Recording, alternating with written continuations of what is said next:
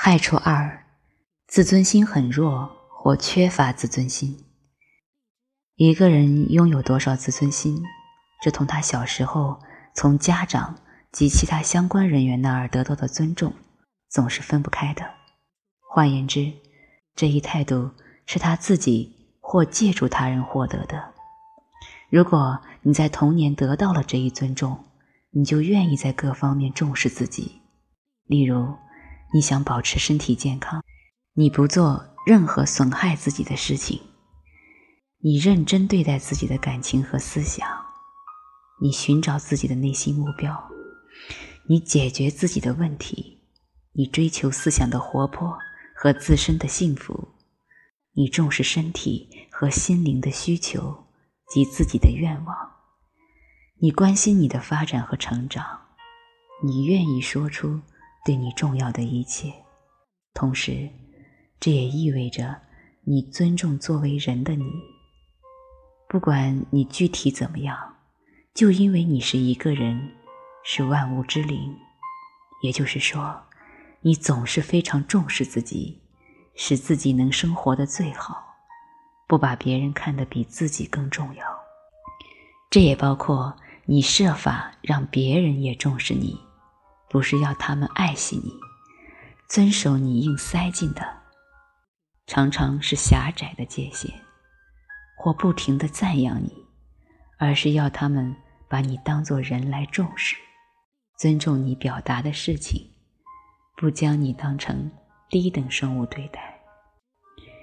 一个不爱自己的人，很少给予自己这份尊重，因为他没有学会重视自己的一切。他倾向于自私自利，补偿缺少的自尊心，相信他只要满足所有外在的愿望，他就能幸福。自尊心是自我认识过程中的一个重要因素，因为如果你重视自己，看重自己，你就能心平气和地去看你是谁，同时你也可以平静地主张。无论是谁，都要尊重你，因为你不必让你的伴侣主宰或打击，只因为他主动与你分享他挣来的钱；更不允许你的老板调戏你，只因为你可以在他那儿工作。你也不会再在长期损坏自己的身体或让你生病的环境下待下去，比如你会拒绝一份对你有害。或你在那里必须否定你的人格的工作。如果你愿意尊重自己，别人也会尊重你。害处三：缺乏自信心。自信心是一个人对自己采取的一种内在态度。如果他从小就允许自己表达一切，而不被贬低，不失去父母的认同的话，自信心和自我信任感是紧密相连的。这就是说，当你对自己没有自信时，你往往也就很少有，甚至没有自我信任感。当你缺乏自信心时，你就不能确定构成你的一切，你观看世界的方式，你想在这个世界上要表达的东西，你能接近的东西，对你很重要的东西，以及你视为正确、重要的东西。是否都是好的？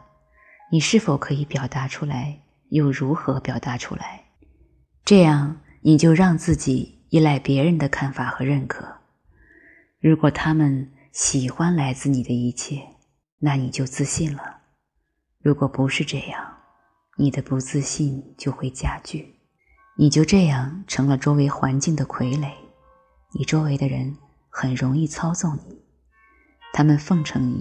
赞扬你，认可你，或给你表面上的承认，从而轻而易举地将他们的愿望、想法和目标强加给你，而你甚至相信这是你自己的愿望、想法和目标。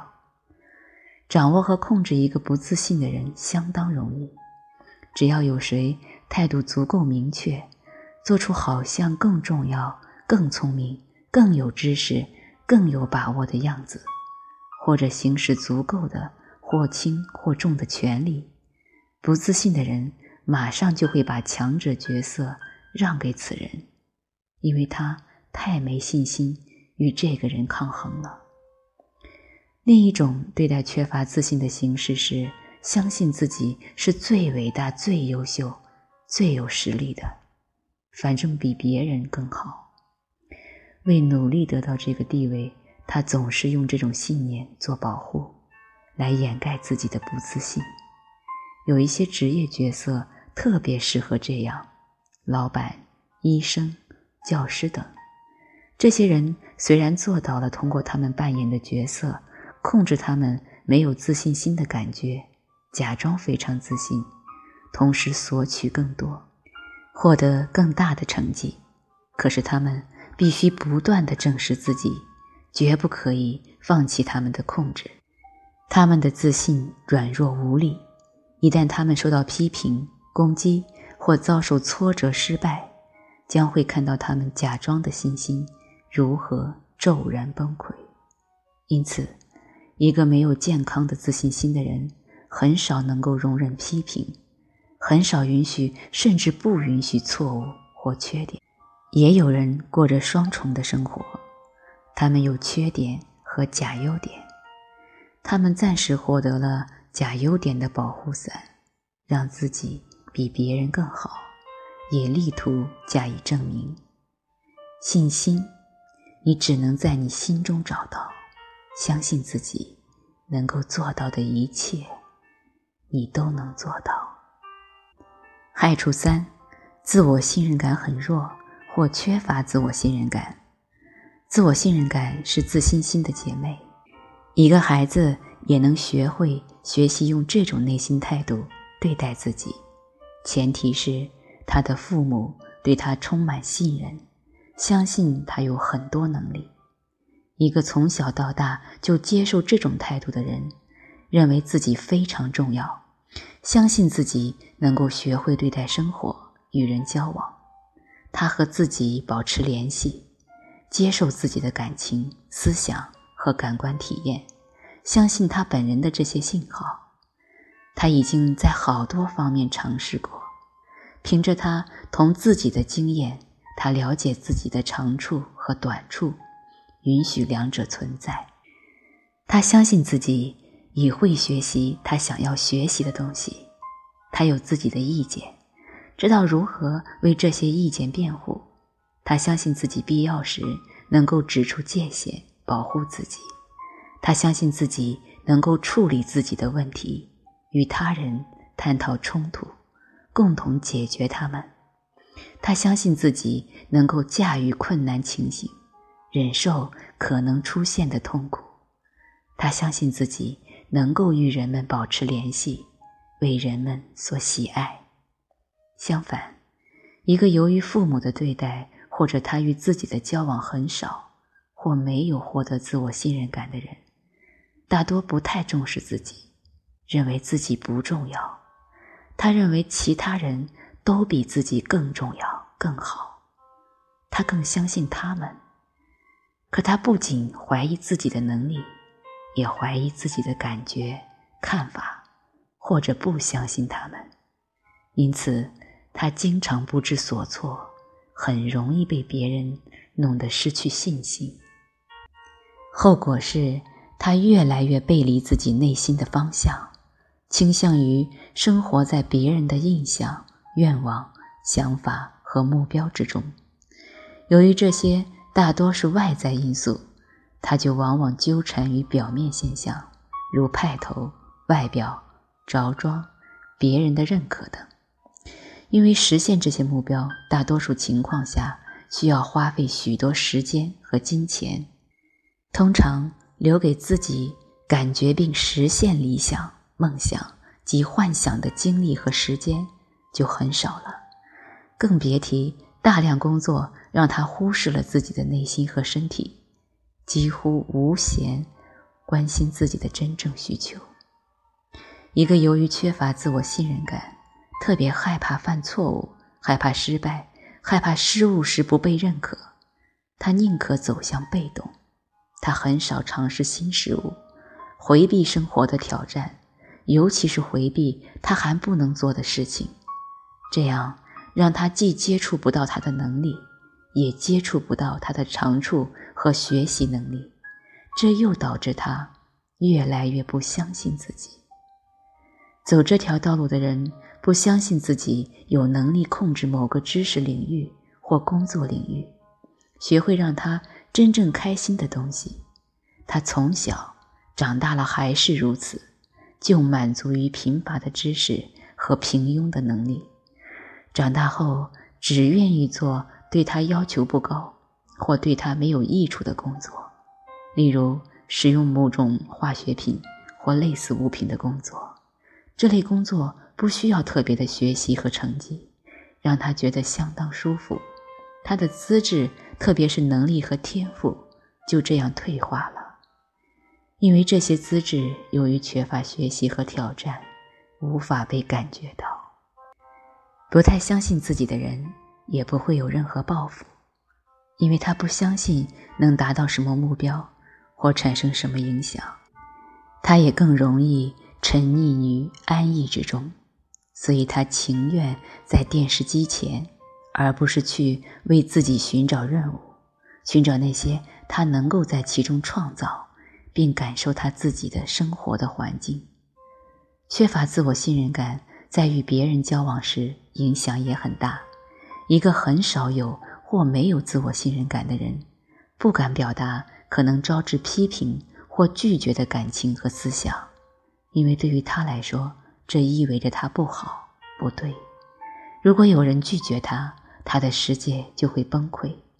因此，他总是考虑让大家满意，或者只做只显示别人希望他做的，以免引起任何人的反感或得不到认可。他用这种方式来回避许多问题和冲突。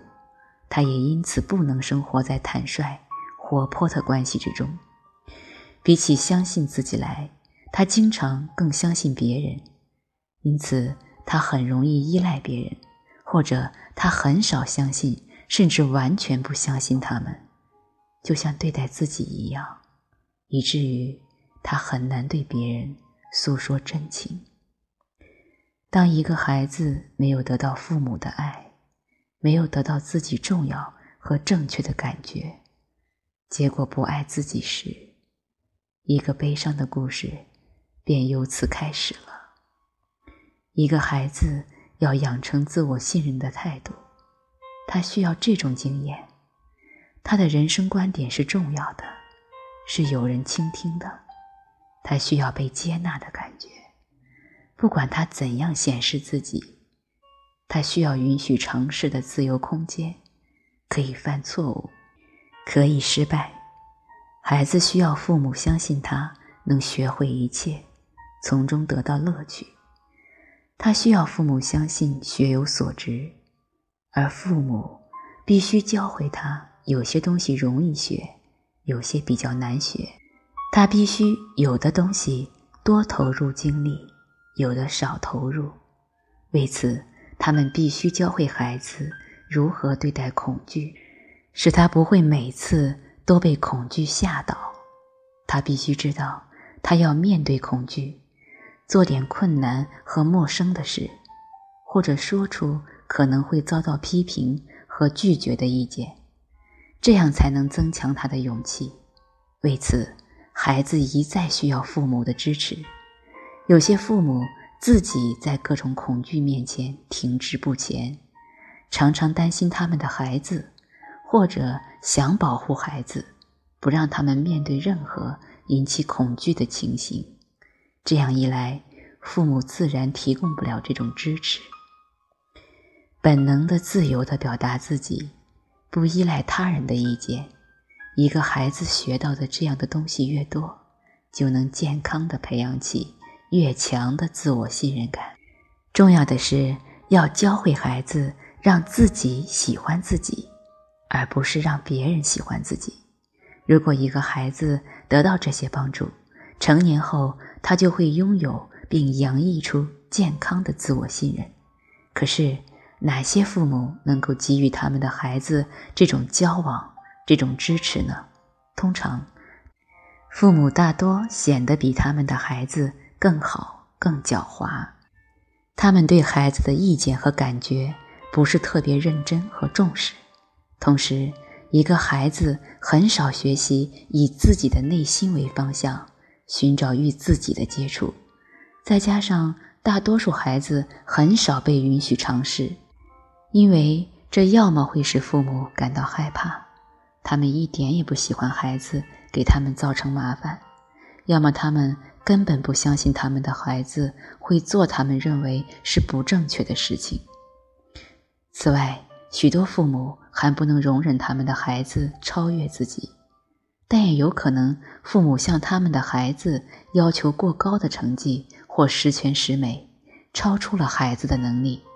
这样，孩子会越来越不相信自己，碰到一点点困难就丧失信心。如果父母一直对孩子吹毛求疵，或有点小错就责骂孩子，也会发生同样的情况。孩子就这样长大成人，他以同样的方式对待自己，如同父母对待他一样，而他自己可能还没察觉到这一点。对自我信任感视而不见的方式有很多种，只有认识和承认这一危害性，才能克服它们。随着意识的增强，一个人会更多的相信自己。他会培养出更多的好奇心和兴趣，让他愈加感到，只要他愿意，他就能够做到。